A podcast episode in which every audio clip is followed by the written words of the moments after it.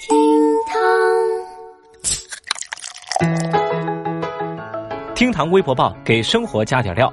我是问君能有几多愁？二十来岁秃了头的小雨。来看今日份的厅堂微博报，微博五百八十六万人关注。二十六号，有关演员金巧巧的一番言论在微博上勾起了一轮战火。日前呢，金巧巧在接受采访时表示说，由于自身气质的问题呢，导致自己的演艺之路啊存在局限性。因为自己的气质啊，演公主是可以的，但是演农村人那就费劲儿了，不太像。这样的说法呢，是引起了微博网友的热议，一大波网友蜂拥而至抨击他自我感觉良好。当然，各种冷嘲热讽自然是不会少的。同样啊，还是有不少人赞同他这种说法。口水战是打了一通。又发酵出了另一个热搜话题，那就是气质会限制演员的戏路吗？本来以为啊，微博网友们已经冷静下来，开始探讨一些有意义的问题了。结果呀，在评论区又上演了一轮演员演技品评大赛，随之而来的又是一轮口水战。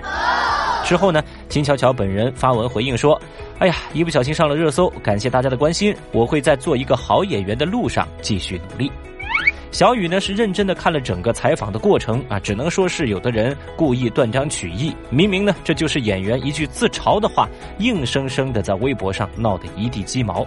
或许啊，这可能又怪袁隆平老爷子啊，他又要出来背锅了吧？都怪袁隆平，让你们吃的太饱了。微博四百二十五万人关注。在二十六号凌晨，权健集团发布声明说，丁香医生发布的刷屏文章“百亿保健帝国权健”和他阴影下的中国家庭不实，指责他们利用从互联网收集的不实信息对权健进行诽谤和重伤，要求撤稿并且道歉。此前呢，文章的作者表示，这些啊都是有证据留存的。而丁香医生二十六号也回应说，对文章的每一个字负责，并且还说欢迎来告。而到了二十六号晚间，丁香医生官微发文表示说，已经收到了权健方面的律师函，但是仍然坚持不删稿，走司法程序。相关事件一直得到了广大网友的关注，那舆论呢是普遍支持丁香医生的。要我说啊，用一句话来概括这个事儿，就是权健集团靠吸人血壮大如斯，丁香医生向未道者实名手撕。这件事情的最新进展，我们也会持续的关注。微博三十六万人关注。最近啊，杭州某小学几位老师发现，很多小孩啊不会系鞋带，五年级的学生啊，甚至都还需要同学来帮忙系。经过调查，或许呢是因为越来越多家长给孩子选择的是没有鞋带的鞋子。当然，也有小学校长指出，追根溯源，这跟家长重学业轻生活技能有关。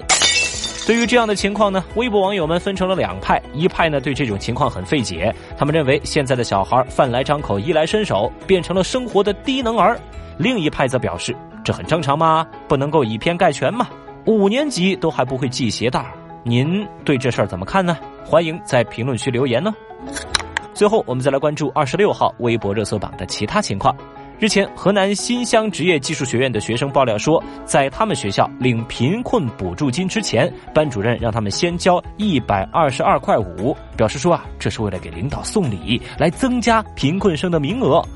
领到补助金之后呢，还需要和别人对半分，最终每个人能拿到三百八十七点五块。学生爆料说，此前也发生过给老师交钱的行为，当然，班主任表示说，他不知道有这样的事儿。那到底这事情的真相是如何的呢？有十二万微博网友跟我一样关心这个事情。日本政府二十六号正式宣布退出国际捕鲸委员会，预计将会时隔三十年重启商业捕鲸。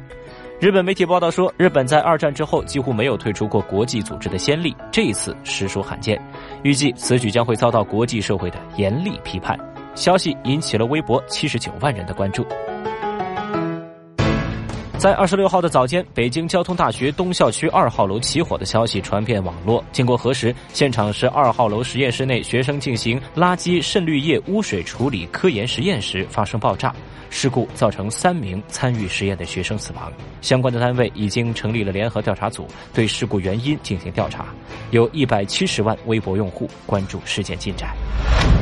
在二十五号晚间的七点，上海地铁三号线的曹杨路站，一名中年女性翻越地铁屏蔽门进入到行车道，被夹在屏蔽门和列车之间，当场死亡。二十六号，上海地铁通报该乘客是自行违规翻越的车站的电动安全门，擅自进入区间，造成事件。具体的翻越跳轨原因有待公安部门进一步调查。有一百一十二万微博网友在等待事件的真相。听堂微博报，下期节目接着聊。本节目由喜马拉雅 FM 独家播出。